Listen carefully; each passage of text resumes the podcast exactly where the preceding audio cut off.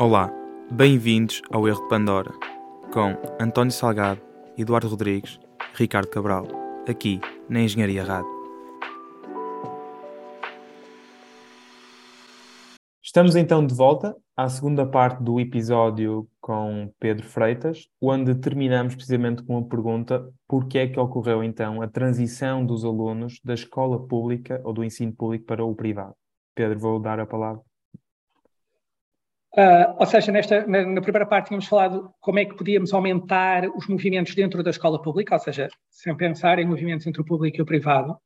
Pensando entre o público e o privado, como eu dizer, como eu estava a dizer no final da primeira parte, não é óbvio porque é que houve esta mudança nos últimos anos, ou seja, é, não é uma questão que está estudada, mas é uma questão que nós temos presentes como questão de investigação. Eu acho que é preciso, talvez, trabalhar em dois pontos. Eu odeio a palavra exigência porque quer dizer coisas muito diferentes para pessoas muito diferentes e eu acho que é daquelas palavras que se tornam um chavão quando falamos de sistema educativo, mas eu acho que nós precisamos de voltar a deixar claro que há elementos de avaliação externa que as escolas públicas fazem e que todos fazem. Eu acho que nós, e esse foi um caminho importante nos anos 2000, e aliás era um caminho de acordo entre, muito, entre pessoas até com diferentes visões. Eu acho que nós precisamos de reintroduzir elementos de avaliação externa no final dos ciclos, sejam as provas de aferição, exames, o que quiserem, para haver esta percepção de que há uma avaliação externa sobre as escolas e que as famílias percepcionam isso. Depois, eu acho que é, tal, é preciso dar às escolas públicas instrumentos que as escolas privadas já têm. E aí vamos bater talvez num dos temas do momento, que é professores. Eu acho que e depois temos de discutir o modelo. Eu não sou a favor do modelo de total autonomia das escolas nas escolhas dos professores, mas acho que tem que se imprimir maior autonomia na escolha dos seus corpos docentes e que acho que isso depois transpira para as famílias a noção de que as escolas têm projetos educativos mais robustos e mais alinhados. Depois, como é que se faz isto e os riscos disto? É uma discussão que podemos ter, mas eu acho que trabalhar nestes dois vértices, maior avaliação externa e maior autonomia das escolas na escolha do seu projeto educativo, nomeadamente no seu corpo docente, acho que depois podem transpirar para as famílias a noção que a escola pública poderá voltar a ser mais atrativa. Eu temo, pelo efeito de networking que estamos a falar há pouco, desculpem, networking de rede, no fundo, que estávamos a falar há pouco, que isto se torna um bocadinho um ciclo vicioso, não é? Porque depois quer-se meter o filho na escola privada porque também vai lá ter as pessoas conhecidas e, portanto, já não quer voltar para a escola pública porque já não tem lá ninguém conhecido e isto depois torna-se um ciclo vicioso difícil de quebrar. E por isso mesmo é que eu acho que nós não podemos fingir que não está a haver uma segregação entre a escola pública e a escola privada que se tem adensado nos últimos anos. Em cima da segregação da escola pública, dentro da escola pública que nós já temos, porque nós sabemos que depende dos bairros em que as famílias vivem. Mesmo pegando nesta, nesta questão dos professores que o Pedro agora referiu, qual é, qual é, é a opinião do Pedro? Não sei se tem algum conhecimento de como é que é realizado o meta-avaliação dos professores, mas uh, pronto, tem algum conhecimento de causa nesse, nesse assunto porque com, tu habito com, com os professores. E, e, exatamente gostava de pedir a opinião do Pedro uh, sobre, sobre esse método de avaliação, porque é que existe este tipo de progressão de carreira, principalmente a nível do, dos professores, no, pelo menos no meu conhecimento do ensino público, e quais é que são, quais é que poderão ser maneiras de melhorar este tipo de, de avaliação e progressão de carreira no, dos, dos, professores? O debate de avaliação de professores é um debate bastante inclinado em Portugal por uma razão histórica que tem a ver com o sistema de avaliação de professores que foi proposto alguns ali em 2006, 2007, que era um mau sistema de avaliação, eu estou totalmente à vontade, é um sistema de avaliação que eu não gostava, uh, mas que inclinou o debate e que nos fez é, é, é, daqueles exemplos em que nunca se conseguiu chegar depois a uma solução de consenso e desaguou-se num sistema de avaliação que para mim tem três falhas. Porque um sistema de avaliação para mim tem que ter três objetivos, não é? Que é, tem que dar informação ao professor sobre quais é são as suas fraquezas e as suas forças, ou seja, quais são as dimensões em que, é um em que deve melhorar ou não. Deve dar informação às escolas que estão a recrutar professores sobre aquele professor e deve ser um instrumento que é usado para determinar a formação contínua ou as áreas da formação contínua que o professor deve fazer, porque as pessoas fazem formação contínua, mas totalmente desligada da avaliação que têm. Portanto, falem nos três pressupostos essenciais. Eu acho, honestamente, que se tornou um sistema que é basicamente uma distribuição de cotas por uma questão, sobretudo orçamental, de gerir a evolução da carreira dos professores. Honestamente, aliás, sendo que como a carreira teve congelada há 10 anos, até para isso foi irrelevante e por isso mesmo, enfim, a avaliação foi sendo feita, mas eu sempre de forma muito pouco informativa e muitas vezes até justa entre os professores.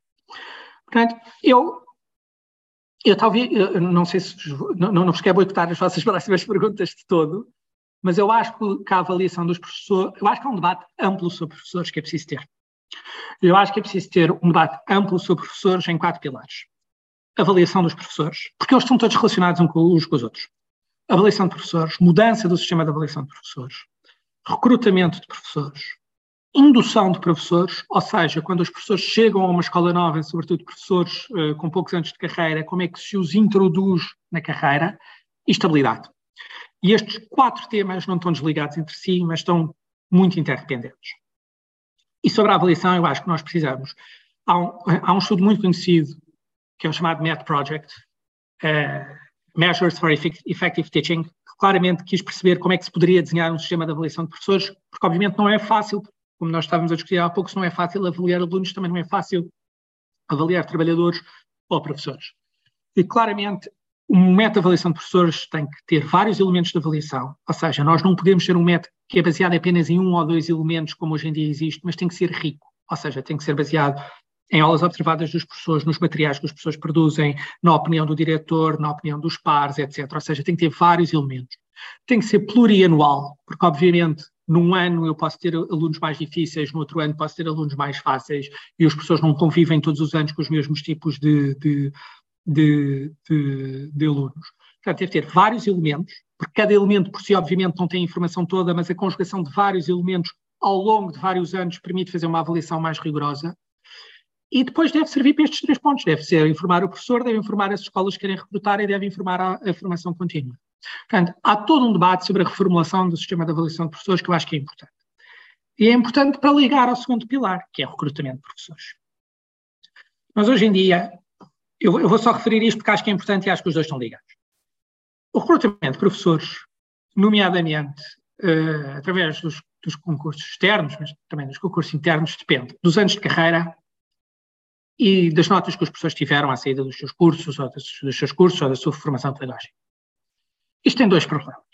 Primeiro, nós sabemos que o impacto que o professor tem nas aprendizagens dos alunos está muito pouco relacionado com a antiguidade. Ou seja, nós temos pessoas com 30 anos de carreira que são bons e maus professores, temos pessoas com 10 anos de carreira que são bons e maus professores. Não é a antiguidade por si, ou seja, a antiguidade não é um posto para explicar o impacto que os professores têm nos resultados dos alunos. Pode ser noutras dimensões, este não. Diz isso, António. Só neste sentido, eu tenderia a achar, estaria errado, que no início, anos de carreira tenderiam a contribuir positivamente no início, mas depois, com algum, algum, alguma passagem de tempo, começariam a, a ter um efeito negativo. Não sei se, se é isso também que a informação mostra. Isso é verdade, há um certo alguns consensos na literatura que há ali os primeiros três anos de carreira em que de facto isso pode ser diferente, mas a partir dos três anos de carreira é praticamente indiferente. Ou seja, é verdade que há ali uma diferença no início, sendo que alguma literatura recente começa a questionar isto, mas a literatura mais cristalizada diz isto, ou seja, os três primeiros anos de facto pode ser um problema, no sentido que têm menos impacto sobre os, os alunos, mas depois não. Ou seja, teres 10, 20, 30 não é por aí. E depois estarmos a pensar numa nota à saída de curso, quer dizer, nós temos professores contratados, que são contratados há muitos anos. Quer dizer, eu não consigo avaliar um professor de 40 anos com base na nota que teve no final do curso aos 20. Quer dizer, porque entretanto passaram 20 anos da sua carreira, não é? E as pessoas fizeram imensas coisas. E imensas coisas que, obviamente, podem acrescentar bastante à nota de curso. E o problema é, mas quando se diz, ok, este sistema é mau, mas este sistema, apesar de ser mau, tem uma vantagem, que é, portanto, os professores são ordenados consoante este critério e depois são distribuídos pelas escolas de forma centralizada. E os, os maiores defensores deste sistema dizem que apesar das suas imperfeições, tem uma vantagem que é não criar amiguismo. Porque se entregarmos o recrutamento de professores às escolas, depois os diretores, nomeadamente, podem criar métodos pouco transparentes de ir buscar amigos ou conhecidos para ocupar lugares de professores. E por isso mesmo é que eu acho que é muito importante nós termos um recrutamento de professores. Isto é uma proposta que, aliás, ainda hoje foi apresentada na SEDES. A proposta não é minha, é do Alexandre Homem Cristo e do João Batista que é uma boa proposta, que é uma proposta equilibrada, que é transformar o recrutamento de professores num momento em duas fases. Há uma primeira fase, continuar a ser por uma lista centralizada, mas depois, numa segunda fase, em vez do professor receber um candidato ou um professor que sai da lista centralizada eh, recebe uma shortlist, ou seja, recebe daquela lista centralizada, recebe cinco professores, cinco professores que pode entrevistar, que pode perceber que materiais é que os professores fizeram, onde é que os professores estiveram e escolher destes cinco professores. E é aqui que entra a avaliação.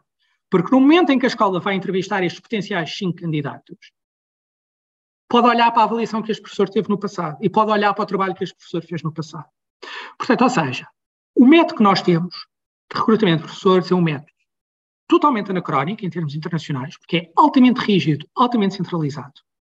Eu sou sensível àquilo que é dito que transformar o recrutamento nas escolas numa coisa puramente baseada nas vontades de cada escola individualmente é um problema, e eu concordo.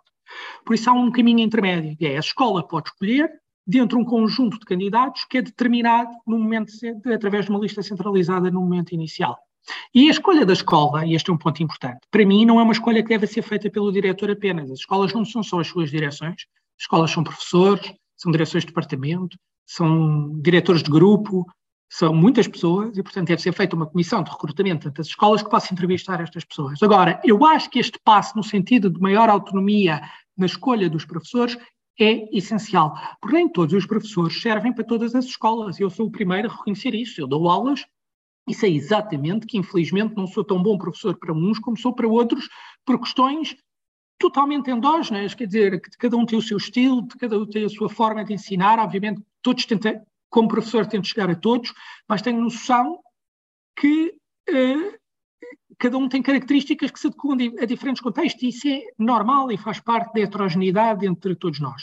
Portanto, eu acho que temos que criar este mecanismo de recrutamento híbrido entre uma lista centralizada e um poder de escolha de escola, e dentro do poder de escolha de escola temos instrumentos para as escolas poderem escolher. Desculpem, alonguei-me um bocadinho, mas quis ligar as duas coisas.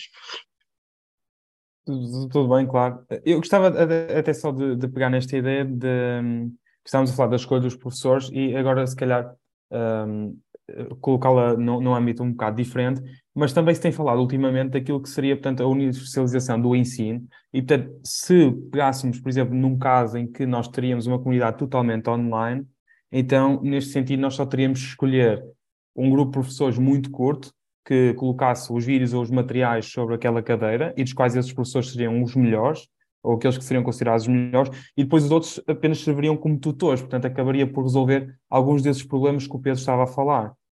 Não sei se eu... o Pedro tem alguma opinião direta sobre, sobre o assunto da universalização ou democratização do ensino através da plataforma online. Eu, eu, eu, sou total, obviamente, eu sou totalmente a favor da universalização do ensino. Eu acho que a pandemia mostrou que a distância não é a solução para, para esse problema. Quer dizer, eu tenho, eu acho, houve teorias em tempos há, há, há, há, casos engraçados, até nos Estados Unidos, de empresas que queriam fazer isso, até nos anos 70 e 80, dar ensino à distância, e mesmo em Portugal, que houve a telescola eh, durante, em, em, em tempos antigos, até onde não se podia chegar a todo lado. Eu acho é que uma das coisas que a pandemia mostrou é que este ensino à distância não funciona. Eu não estou a dizer, atenção, eu não estou a dizer que não funciona para alguns alunos. Porque o que nós sabemos de evidência é que muitas vezes, às vezes, até os melhores alunos até têm melhores resultados no ensino à distância, como são autónomos, portanto, depois conseguem ter melhores resultados. Eu acho é que na média não funciona para todos. E, portanto, se na média não funciona para todos, e nós sabemos isso, uh, eu, não, eu acho que não é esse o caminho. Acho que não é um ensino à distância. Eu acho que a componente pessoal em sala de aula da aprendizagem continua a ser essencial e insubstituível. Não significa que depois não haja coisas pontuais em certas disciplinas, em certos domínios, que não possa ser feito num formato mais híbrido ou mais à distância. Mas o ensino presencial, uh, eu acho que continua. Eu acho que a pandemia vai mostrar isso. Eu acho que não há nada que o substitua. Acho que o professor não é substituível. Acho que a relação professor-aluno presencial não é substituível. E acho que nós temos que procurar outras formas de universalizar o ensino. Não sei, Sim. vocês não sei se vocês tiveram no ensino à distância durante a pandemia, suponho. Sim, sim, tivemos. Sim, na faculdade. Eu gostei, por acaso, mas... Uh, eu queria... Sim, nós, queria... somos um grupo um bocado biased e eu, eu só queria dizer se que o Pedro, a ideia do Pedro seria utilizar, que seria que este ensino, digamos, remoto, ou estas plataformas de ensino remoto seriam mais um complemento do que propriamente um, um substituto. Sim, do que a base. Temos, exato, temos atual. Pronto, exato. Mas, mas mesmo se, se, pensarmos nele como, como uma base, eu penso que resolve alguns problemas e, e a questão que o, o Pedro estava a colocar de que efetivamente reparou-se durante a pandemia que os, o desempenho diminuiu, no, fi, no final do dia, pelo menos da minha perspectiva, a pandemia foi um período muito curto em que também teve muitos outros fatores exógenos que, que causaram ou que tiveram um impacto direto naquilo que foi o desempenho do, do, dos alunos. E, portanto, neste sentido, claro que o modelo tradicional já traz muitos mais anos de, de observação, mas provavelmente um, um, modelo online com mais 10, 15 anos de observação poderia chegar a um ponto em que seria bastante melhor do que aquele que é o modelo atual. Quando nós, quando, quando nós fomos para, para casa, ali em 2020, foi, foi 2020, sim, eu já estou um bocado perdido. Sim, março, depois da pandemia, mas em 2020. Nós, a única evidência que tínhamos para ensino remoto era exatamente, ou a evidência mais convincente era exatamente no, no ensino superior, em que havia programas bem estudados nos Estados Unidos sobre ensino remoto, em contexto não pandémico, portanto, muito antes da pandemia. E o resultado que já havia na altura para casos de ensino remoto era exatamente este, ou seja, na média, o impacto era tendia para ser negativo, sendo que era muito desigual. Os melhores alunos até tinham melhores resultados, ou seja, os alunos nos CIS mais altos de aprendizagem até tinham resultados mais baixos, e os alunos piores ou com resultados mais baixos viam, viam os seus resultados piorar.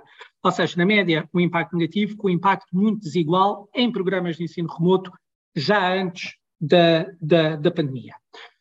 Eu acho que, obviamente, nós temos, nós podemos, nós podemos, nós, pode-se testar mais eu acho que nós já temos evidência antes da pandemia, sobretudo no ensino superior, que este é um caminho difícil, ou pelo menos que pode criar desigualdade. Portanto, métodos testados não em contexto pandémico, em que não temos os outros fatores a influenciar.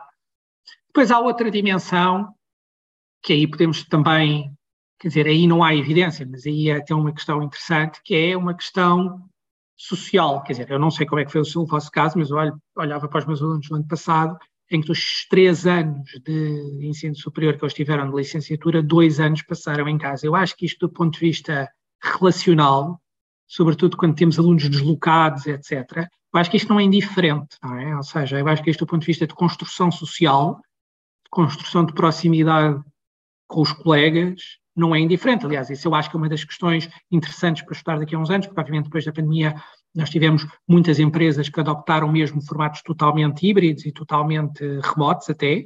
Do ponto de vista de gestão familiar, há pessoas que gostam e que preferem, eu acho que isso é totalmente possível, mas acho que há aqui uma dimensão de vida em sociedade que também tem que ser ponderada. E essa é uma questão, mais, mais uma vez, é uma questão de investigação que até se pode testar com estes trabalhadores que agora, mesmo depois da pandemia, acabaram por, por ficar em sistemas hum, ou de todo não presenciais ou em sistemas em sistemas híbridos. Certo, certo. Pois, o que parece, o que parece da opinião do Pedro é que realmente este, este sistema, este sistema remoto, uh, funcionaria, digamos, para aumentar certos resultados se fosse, se fosse, se, se mantivesse o sistema tradicional, mas simplesmente usasse, digamos, como, como uma espécie de complemento, portanto, para, para eu acho que queiram, que queiram uh, digamos, perseguir esse, esse, essa questão do, do ensino. E, e, de novo, o que eu acho que os resultados do ensino remoto nos mostram antes da pandemia é que, de facto, métodos de ensino diferentes funcionam de forma diferente em pleonasmo para alunos diferentes, não é? Ou seja, há alunos que reagem bem ao ensino remoto e aqueles que nós vemos na evidência que normalmente são os melhores alunos, isso é normal, porque são alunos também com maior sentido de autonomia, com, são alunos que se calhar conseguem dar a volta mais facilmente perante uma dificuldade, mas se calhar não funciona para todos, não é? E às vezes é um bocadinho. Isso, e, e, isto é uma opinião que eu até tenho, e agora uh, afastando um bocadinho da questão do ensino remoto, é uma opinião que eu tenho em relação a muitas práticas pedagógicas. Há muita tendência de apresentar uma nova prática pedagógica como a nova panaceia sobre como se vai ensinar é muito comum. Às vezes há, é, há, há, há, há as teorias do trabalho em grupo, há as teorias de, de, das escolas sem horários e sem disciplinas. E o, que, e o que eu digo é, há imensas formas de ensinar, há às vezes métodos pedagógicos nós temos é que perceber que os alunos que temos à frente são sempre muito diferentes. E há, uns, há umas que vão funcionar para uns e há outras que vão funcionar para outros. E quando nós estamos a fazer políticas públicas, temos que, obviamente, imprimir nas políticas públicas esta elasticidade de umas coisas que funcionam para uns e para outros, mas também temos que perceber que, se calhar, não faz sentido massificar determinados métodos para toda a gente, porque precisamente não vão chegar a toda a gente, não é?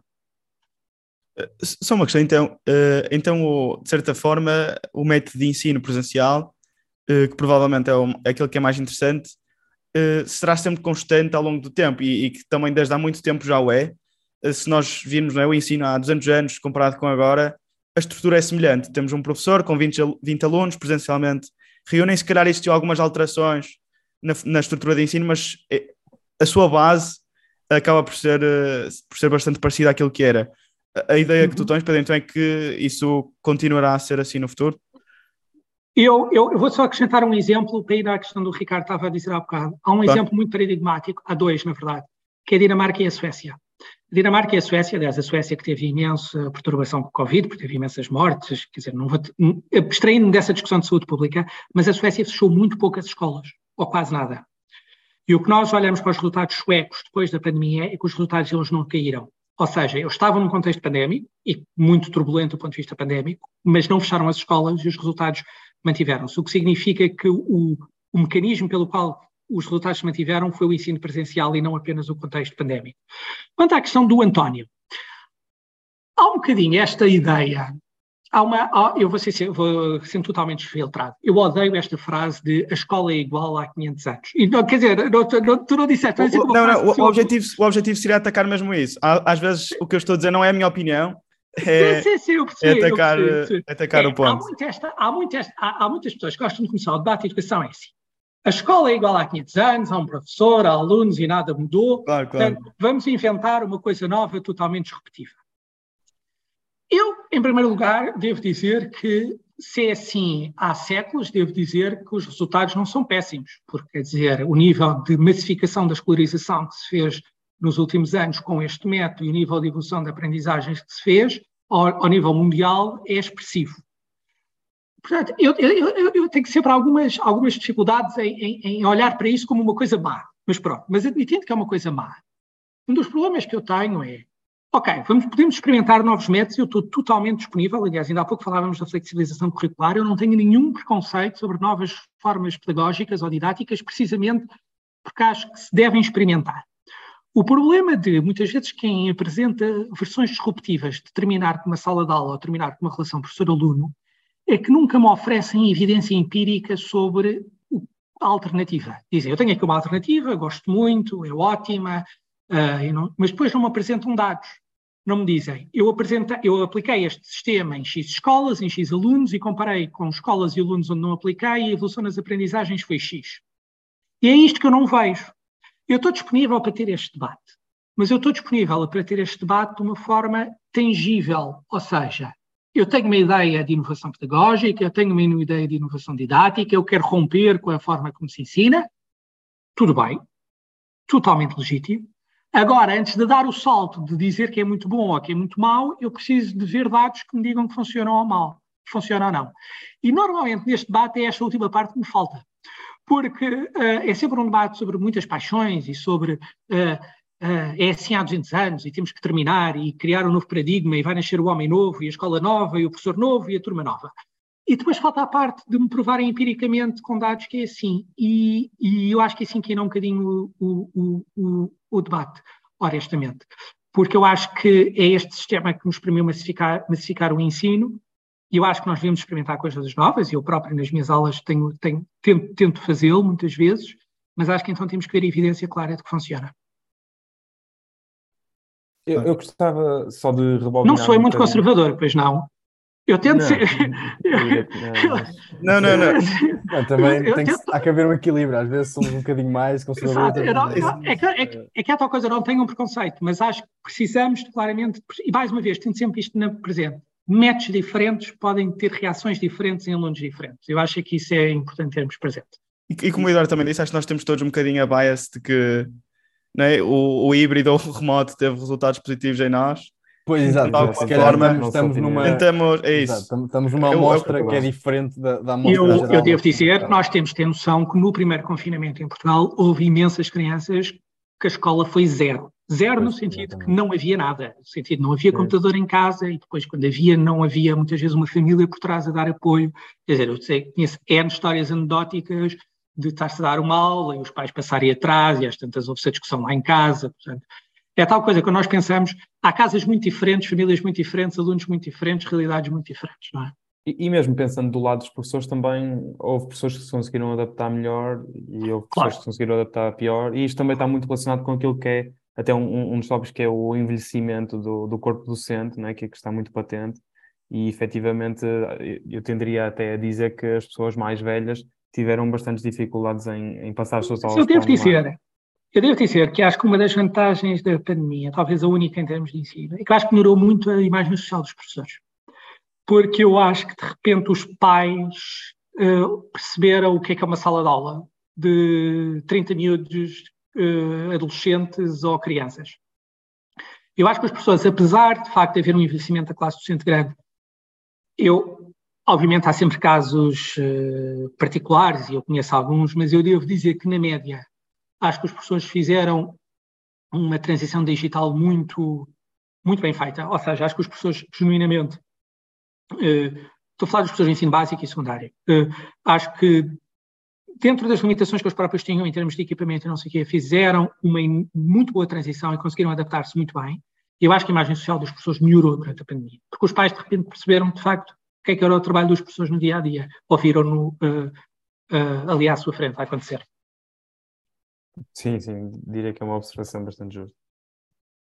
Não sei, eh, exato, eu, eu acho que houve aqui um- uma questão que, que o Pedro referiu e que, exato, e que tem- temos vindo a referir várias vezes ao longo da nossa conversa, que tem a ver com, com a diferença que di- di- diversos métodos de ensino têm na- em alunos que são considerados, digamos, melhores, passo, passo a expressão, ou, ou piores, e, e como é que melhoram ou pioram consoante o método de ensino, mas acho que uma das questões que nós também tínhamos aqui era falar um pouco da, de como é que esta diversidade dentro da própria escola e, e até dentro da própria turma pode influenciar o, o ensino de um aluno. Portanto, qu- qual é que será a melhor maneira de fazer com que, em média, o, o, pronto, o nível do, de um aluno seja, seja maior e, e progrida de forma melhor ao longo do, do tempo?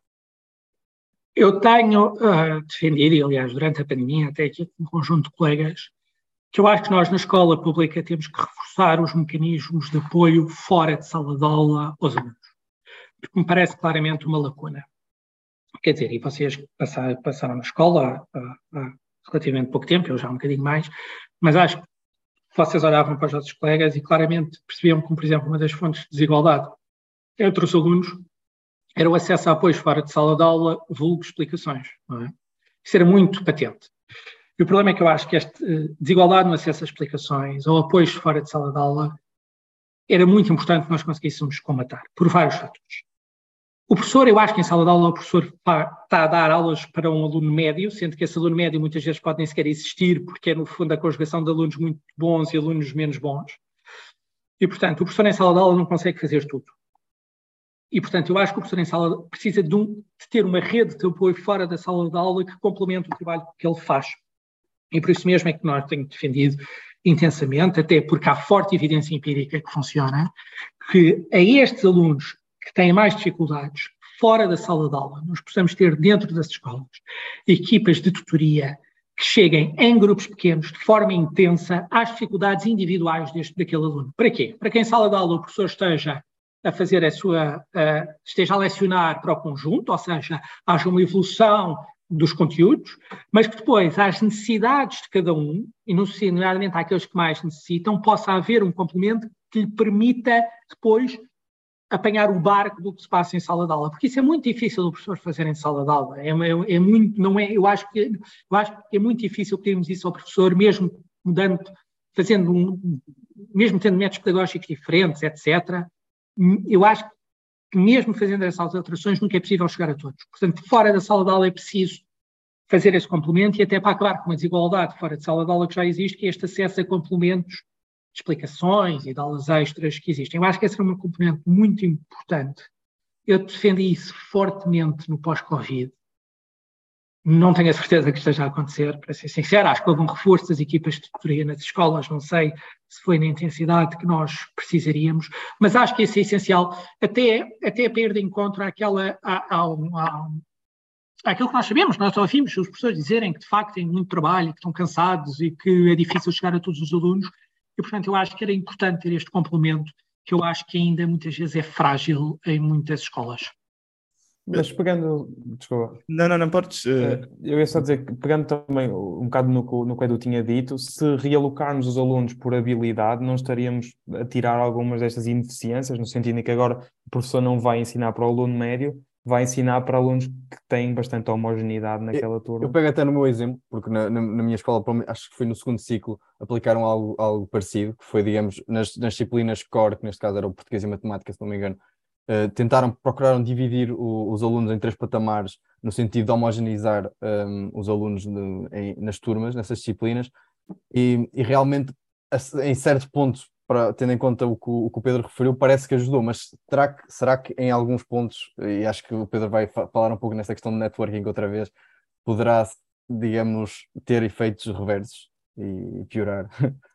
Essa hipótese, aliás, acho que até está prevista no próprio programa de recuperação da aprendizagem, que é aquilo que se chama turmas dinâmicas, ou seja, poder haver até competições diferentes. Eu diria que essa é uma das, mais uma vez, uma das questões de investigação para a qual nós não temos resultados fechados em economia da educação. Esse é um tema que já foi trabalhado até em estudos experimentais, ou seja, eh, aplicar em escolas programas de uh, turmas de nível e comparar com escolas que não aplicaram estes programas e ver a evolução. Há alguns casos em que, de facto, esta segmentação dos alunos ajudou na na, nas aprendizagens, porque os professores puderam, no fundo, especializar as suas aulas para ou seja, não estar a dar a aula para um aluno médio que não existe, mas estar a dar aulas para aquele aluno tangível que está ali à frente naquele nível. Uh, há depois uma questão que é, não só o efeito network, mas é o chamado efeitos dos pares, não é? Ou seja, eu estar com, ou seja, qual é que é a composição ótima dos meus pares? Porque uma das dificuldades, e por isso é que é uma questão aberta em, na economia da educação, é que os pares têm aquilo, têm não linearidades, não é? Ou seja, às vezes estar, com muito, estar só com muito parecidos pode ser bom, mas às vezes estar só com muito parecidos também pode ser mau, porque eu posso ter alguns ganhos benéficos de estar com alunos com um nível acima do meu porque puxam por mim. Ou seja, há muitas não linearidades que fazem com que esta não seja uma questão totalmente fechada e é claramente uma discussão, é uma discussão e é um tema em que nós ainda não temos evidência empírica que vai em vários sentidos e é claramente um tema no qual nós precisamos, em geral, de melhor evidência empírica para, para, para perceber os, os, resultados, porque há contextos em que, de facto, estes números de nível já funcionaram. Uh, aliás, há um famoso paper sobre esse tema que mostra precisamente isso. E depois há outros que mostram que os efeitos de pares são muito mais não lineares, pode não ser tão evidente que o ótimo seja ter uma segmentação tão clara. Também nesse sentido, por curiosidade, esses papers, como função objetivo, estão a olhar para o valor esperado depois dos alunos em média, ou por exemplo... Não, olhar para resultados. Resultados em média de, todos os alunos, não é? Porque... Não, não, são dados, não, a nível individual, por aluno, ou seja, por aluno, os resultados que aqueles alunos têm em testes ou em probabilidade de se graduarem ou, ou, ou algo deste estilo. Sim, sim. O, o, meu ponto era Uh, por exemplo, se eu soubesse, como também tinhas dito, que, por exemplo, que o resultado, o valor esperado do resultado do híbrido, por norma, vai ser negativo, sendo que observamos desigualdades em que os alunos melhores melhoram e os alunos que não são tão bons costumam piorar. Se eu observasse, por exemplo, que esse, existe, que esse resultado médio era positivo, apesar de alguns alunos piorarem, não poderia ser tal que o benefício que eu estaria a dar aos melhores alunos seria de tal forma. Não sei, é, é só uma questão que seria interessante que eu poderia, não é? Uh, de certa forma, aceitar. Depois, António, depende da tua visão filosófica sobre a função de utilidade social, se és mais claro, utilitarista, claro. se, se, se, se, a tua função objeto, se a tua função de utilidade social uh, valoriza mais os que estão na ponta de baixo, isso depois é uma discussão mais filosófica, não é? Ou seja, o que é que nós devemos fazer enquanto sociedade? Se devemos valorizar a média, e aí é uma perspectiva talvez mais puramente utilitarista, ou se devemos ou, ou, se a nossa utilidade depende da utilidade dos que estão mais abaixo. Pois, exato. É. É, é, é uma questão da, organização social, até diria, de escolha social mesmo, não é? E depois mesmo esta questão dos níveis, eu ia referir que poderá também uh, ter efeitos no que toca àquela correlação que, que referiste entre, entre os pais terem maior educação e depois os filhos também, por sua vez, terem maior educação. Portanto, ao, ao estar às vezes a estratificar por níveis, poderia fazer com que uh, portanto, os pais do, dos níveis superiores continuassem a, a, pedir mais, mais, digamos, a fazer maior pressão e os pais de níveis Uhum. inferiores não, e depois a escola começasse outra vez a, a ainda, ainda estratificar mais e a criar mais discrepância entre os níveis de, de aprendizagem. Claramente, aliás, esse, esse, esse, esse é um dos, esse é um dos problemas da segregação, não é? Porque a segregação, a mistura tem essa vantagem, não é? Ou seja, cria exigência sobre, ou seja, os, que não, os, os filhos dos que não exigem ganham pela exigência dos outros, não é? Uma externalidade positiva, exatamente. Exatamente, no fundo. Nós também, portanto, eh, estamos a chegar aqui a um ponto final do, do nosso episódio. Eu gostaria também, agora, só de colocar uma, uma questão, antes de, de colocar a última questão, que está relacionada, portanto, com, a, com aquilo que é a relação entre eh, a wealth, ou seja, a riqueza do- de um país e, e a educação, não é? Porque parece que há, Uhum. efetivamente, eh, estudos que apontam para Uh, portanto, um maior- uma, uma, uma subida da- riqueza implica, portanto, uma subida da educação, mas que pode não acontecer no, no sentido inverso. Não sei se o Pedro tem alguma. No sentido inverso de que menor educação não significa. Não, é, é mais, No sentido, no sentido de, de- de atribuir causalidade, ou seja, não é? E a- Uhum. a ideia de que, não é? Melhorando a educação de um país, espero que se observe um crescimento económico ou, ou essa relação não, dire... Não é causalidade, ou seja, países tornam-se mais ricos, portanto investem mais em educação e, portanto, Uhum. pode existir esta ideia de que não é? É um educação. a galinha e o ovo, eu diria, não é? Qual, qual é, qual é que virá isso primeiro? no fundo foi, isso no fundo é, leva-nos quase ao, não diria aos primeiros, mas a papers fundacionais de economia da educação, que é estabelecer essa causalidade. E para estabelecer essa causalidade, muitas vezes nós procuramos, nós, economistas da educação que o fizeram, procuram no fundo choques, choques exógenos, não é? Que permitam isolar o efeito de educação. Talvez o mais conhecido de todos seja as extensões de escolaridade obrigatória, não é? Quando de repente, isso aconteceu muito nos Estados Unidos, nos Estados Unidos os Estados não estenderam as escolaridades obrigatórias todas ao mesmo tempo. E o, para perceber exatamente a, a causalidade entre crescimento, salários e escolaridade, eles compararam estados que puxaram a escolaridade obrigatória em diferentes momentos, depois comparando como é que tal entre estes estados, ou seja, sendo mais forte em termos de causalidade, porque no fundo cada estado estava a reagir a um choque exógeno. E de facto o que eles concluíram era que choques deste género mostravam uma, causa, uma, uma, uma, uma causalidade entre maior escolaridade e depois maiores salários no mercado de trabalho. Uma das discussões que está em cima da mesa é, e isto é com dados outra vez dos Estados Unidos, e há um paper conhecido sobre isso de há 5, 6 anos, exatamente sobre o debate que estávamos a ter há bocado, sobre se estamos a falar de escolaridade ou se estamos a falar de aprendizagem, é em sistemas onde a escolaridade já está massificada, se as diferenças entre eh, regiões se explicam não pela questão do acesso, porque o acesso existe, mas pela questão da qualidade da aprendizagem. E há um paper conhecido para os Estados Unidos que de facto mede porque nos Estados Unidos há muitos testes estandarizados, portanto, permite-nos comparar estados, etc., de observar se a qualidade das aprendizagens depois tem ou não uma relação causal com ah, o desenvolvimento económico, que é um passo à frente, não é? Ou seja, não é apenas uma questão de acesso, é uma questão da qualidade do acesso. Ainda não há muitos estudos, este estudo para os Estados Unidos, onde existe mais dados, é, tenta exatamente estabelecer esta causa, causalidade entre Uh, uh, uh,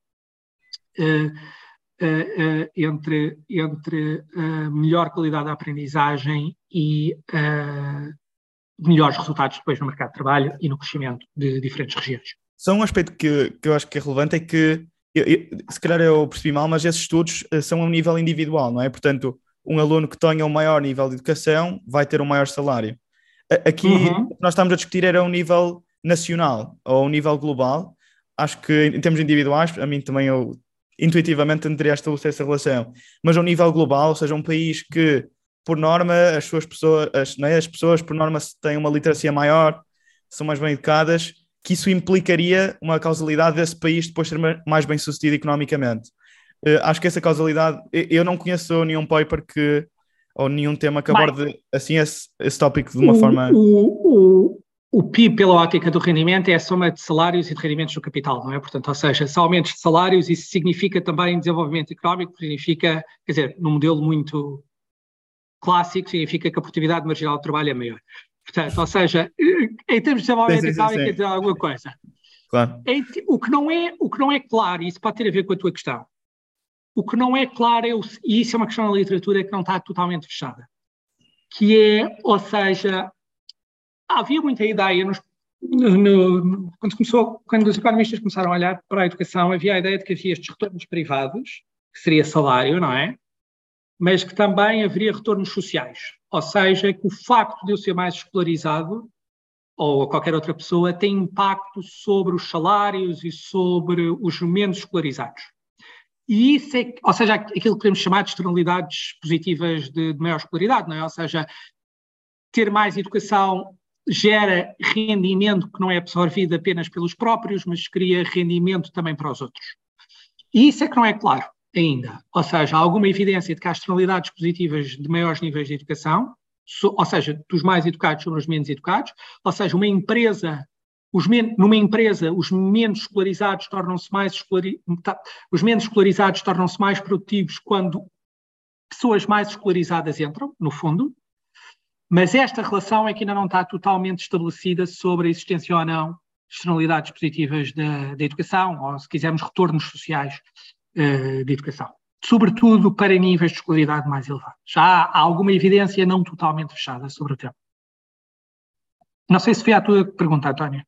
Foi, foi, claro. E também o que, eu ia, o que eu ia abordar era precisamente isso: é que mesmo nós estamos a analisar isto de um ponto de vista económico, eu tenderia a achar que não é, os benefícios da educação extrapolam muito, extrapolam muito para além só desta perspectiva económica, que era exatamente o que estavas a falar. Mas isso é exatamente uma questão um bocadinho em aberto, que é quão grandes são as externalidades de maior escolaridade da população, e isso não sei se é totalmente claro ainda da evidência empírica que temos. O, certo. Depois agora, passando para aquele que é o último tema do, que vamos discutir com, com o Pedro, eh, portanto, nós gostaríamos de saber a sua opinião eh, quanto aos, aos vouchers escolares, eh, principalmente naquilo que são as grandes vantagens ou desvantagens, eh, não é? No sentido em que, por exemplo, dá liberdade ou de escolha aos alunos e às famílias escolherem a, a escola, ehm, mas depois também apresenta desvantagens claramente ehm, visíveis, como, por exemplo, acentuar a desigualdade entre os alunos. Portanto, neste sentido, gostaria de saber qual é, é a posição do, do Pedro. Aliás, para, para complementar aqui um bocado, sim, para complementar aqui um bocado a pergunta do Ricardo, é, acho que é um bocado também aquela questão de acho que nunca nós nunca pensamos na, na questão igualdade, da igualdade de resultados, porque nós achamos, acho que é evidente que isso nunca irá acontecer porque as pessoas são diferentes, os alunos são diferentes e temos características diferentes, mas, é, mas digamos, nesta questão da igualdade de oportunidades, o que é que é para o Pedro realmente ter igualdade de oportunidade uh, no que toca ao ensino? E, e, será que os school vouchers seria uma boa, uma boa maneira de o atingir? Eu acho que essa é, é no fundo, a primeira questão, porque eh, eu, o, debate sobre os vouchers acho que não pode ser um debate binomial de existem ou não existem, porque o debate é bastante mais complexo do que isso. Há um exemplo, eu tenho dado este exemplo recentemente, porque há muito bom, há um, muito boa investigação sobre este caso, que é o caso chileno. O Chile teve um sistema de vouchers, um sistema de vouchers. E o que aconteceu no Chile foi que quando o sistema de vouchers foi uh, instituído, foi, foi feito, ou seja, as famílias tinham acesso e pronto. E o que é que isto aconteceu? Aconteceu que as escolas privadas pediam top-ups em cima do valor do voucher, ou seja, para além do voucher, pediam valores acima. Para quê? E isto permitiu uma segmentação, porque assim as famílias estavam a absorver as famílias que conseguiam pagar em cima do valor do voucher. Em cima disto, o que é que também aconteceu? Aconteceu que em muitas zonas pobres não existiam escolas privadas. Portanto, o resultado do voucher foi, de facto, maior segregação, porque as escolas privadas absorveram os alunos através do voucher mais o top-up, o adicional, peço desculpa, que as famílias pagavam em cima, e os mais pobres muitas vezes não tiveram acesso a, estes, a, estes mesmas, a, estas mesmas escolas privadas. O sistema de vouchers no Chile foi reformulado em vez de ser feito assim, passou a ser muito mais direcionado, ou seja, só as famílias de menores rendimentos é que podiam ter acesso ao voucher, e por sua vez as escolas privadas não podiam ter um adicional em cima do valor que já era dado pelo Estado. Isto, de facto, criou que a oferta privada conseguiu ser desviada para as famílias que tinham acesso a piores escolas e que tinham mais baixa escolaridade e conseguiu aqui sim diminuir a segregação. Portanto, eu acho que a discussão dos vouchers, há uma enorme dimensão da discussão dos vouchers que é não só a sua existência, mas como é que eles se desenham. Não só a questão de quem tem acesso e se as escolas privadas podem cobrar mais em cima dos vouchers ou não, mas, por exemplo, qual é que é a capacidade de seleção das escolas. No dia em que as escolas privadas entrarem nos sistemas de vouchers, eu acho que as escolas privadas devem ter o mesmo poder de seleção dos seus alunos que têm as escolas públicas. Que hoje em dia as escolas públicas têm poder de seleção dos seus alunos, eu acho que deviam ter menos, mas isso é uma discussão, Mas então aí o nível de seleção dos alunos tem que diminuir. Ou seja, tem que haver um sistema mais aleatório no, no, na, na, no, na, inscrição dos alunos a determinada, a, determinada, a determinada escola. O que eu digo sobre a discussão dos vouchers para Portugal é o seguinte: eu acho que há um caminho para fazer de dar às escolas públicas instrumentos para poderem ser, eu sei que as pessoas não gostam nada desta palavra quando falamos de educação, mas para serem mais competitivas no sistema educativo português do que são. Nós falámos aqui de alguns casos, da autonomia, de poder, da autonomia na contratação de professores, de dar apoio em sala de aula, etc. Depois de pormos as escolas públicas com os mesmos instrumentos que as outras escolas têm para poderem atrair alunos, eu depois disso posso pensar num sistema de vouchers, mas sobretudo como se desenha o sistema de vouchers. Até lá, eu acho que há um caminho para percorrer. Portanto, acho que acho que não podemos criar um sistema de vouchers quando não estamos a dar as mesmas condições às escolas públicas e às escolas privadas de uh, competirem, ou o que lhe quiserem chamar, ou de atraírem alunos, ou de reterem alunos, ou o que quiserem. Portanto, acho que temos de dar instrumentos a, a, aos dois tipos de escolas. E depois disso, pode haver essa discussão, mas tem que ser uma discussão. Os vouchers é aquele exemplo de política pública em que os detalhes de como se desenha a política pode fazê-la funcionar ou não funcionar. Ou seja, e o debate dos vouchers muitas vezes é um, é um Há uma dimensão do debate dos vouchers que é interessante, que é, que é filosófica, da liberdade das famílias, de escolherem o, o, o, sistema, o método de ensino que melhor preferem, etc. Isso é um debate interessante. Mas em cima desse debate filosófico até, para mim há um debate muito nos detalhes da medida que a podem fazer funcionar ou não. Antes de lá chegar, acho que há um caminho para percorrer, claramente. Portanto, acho que há caminho para andar antes de chegarmos a esse ponto. Certo. Se não houver então mais nenhuma pergunta, eu passo para a pergunta final que fecha o nosso episódio, que é Pedro, qual o significado da vida? Uh, vocês apanham-me numa semana de muito trabalho, portanto o significado da vida é bastante escasso esta semana. Uh, Nós estamos sempre eu, esta pergunta. Uh, eu, eu, eu, agora gostava de ter imenso uma daquelas respostas iluminadas, mas de facto não, acho, acho, acho que não vou ter. Eu acho, quer dizer, para mim, claramente, é, eu acho, eu, eu, mas isto é uma percepção muito pessoal e muito relacionada com o trabalho que eu faço. Para mim, o, o, para além da dimensão pessoal e privada, etc., é claramente uh, deixar alguma coisa para os outros, no sentido deixar algo que ajude os outros a terem uma melhor, uma, melhores condições de vida, poderem ter acesso a melhor educação, etc. Nós, às vezes há esta ideia de que os investigadores, há, há sempre um lado de ego nos investigadores e em cientistas, não vale a pena escondê-lo, isso é totalmente verdade. Mas uh, nós, eu, não, eu não tento não escrever papers para a gaveta, não é? Eu tento não escrever papers para mim próprio ou para os meus pares. Não é essa a ideia. Uh, eu acho que nós, te, quando, quando fazemos este trabalho, acho que genuinamente tentamos fazê-lo para que haja mudanças de política importantes. E um bocadinho a noção, eu acho que tenho essa noção, de, é uma coisa que se fala muito hoje em dia, mas de facto eu tenho essa noção de, de, total privilégio, ou seja, todo o meu percurso de vida, toda a minha família foi totalmente privilegiado, tenho total noção disso, e acho que tenho total noção de quando faço este trabalho de investigação hoje em dia tem que ser algo que depois seja tangível para um debate público e para uma mudança de política efetiva, sobretudo para aqueles que não tiveram de todo o percurso de vida que eu afortunadamente tive e que foi bastante confortável até hoje. Certo, diria que foi Perfeito. uma boa resposta. Obrigado. O, o objetivo também é que os convidados não venham com nada preparado. Acho que isso aí torna a resposta mais, uh, mais natural. Se não íamos todos procurar citações é, ótimas à, à net, íamos dizer não, segundo Montesquieu, o sentido da vida exato. não sei o quê. Exato. Não, não. Pois, e depois, e depois uma, uma, uma, coisa muito interessante é que acabamos de ter sempre perspectivas diferentes e que estão muito baseadas com o que as pessoas fazem, digamos, e desenvolvem no, no, na sua vida. Claro, eu acho tanto que. profissional como pessoal, e é o normal. E, e, e é o é normal. Todos temos as nossas âncoras, portanto, e depois usamos-las, não é? Pronto, claro Ricardo. Dou então por eh, fechado este episódio do podcast Erro de Pandora com o nosso convidado. Olha, muito obrigado e, e, o maior obrigado sucesso para o vosso podcast. Muito obrigado. E, e Obrigado. pronto, aos Até ouvintes, espero ver-vos no próximo episódio e com isto fechamos então o, o programa.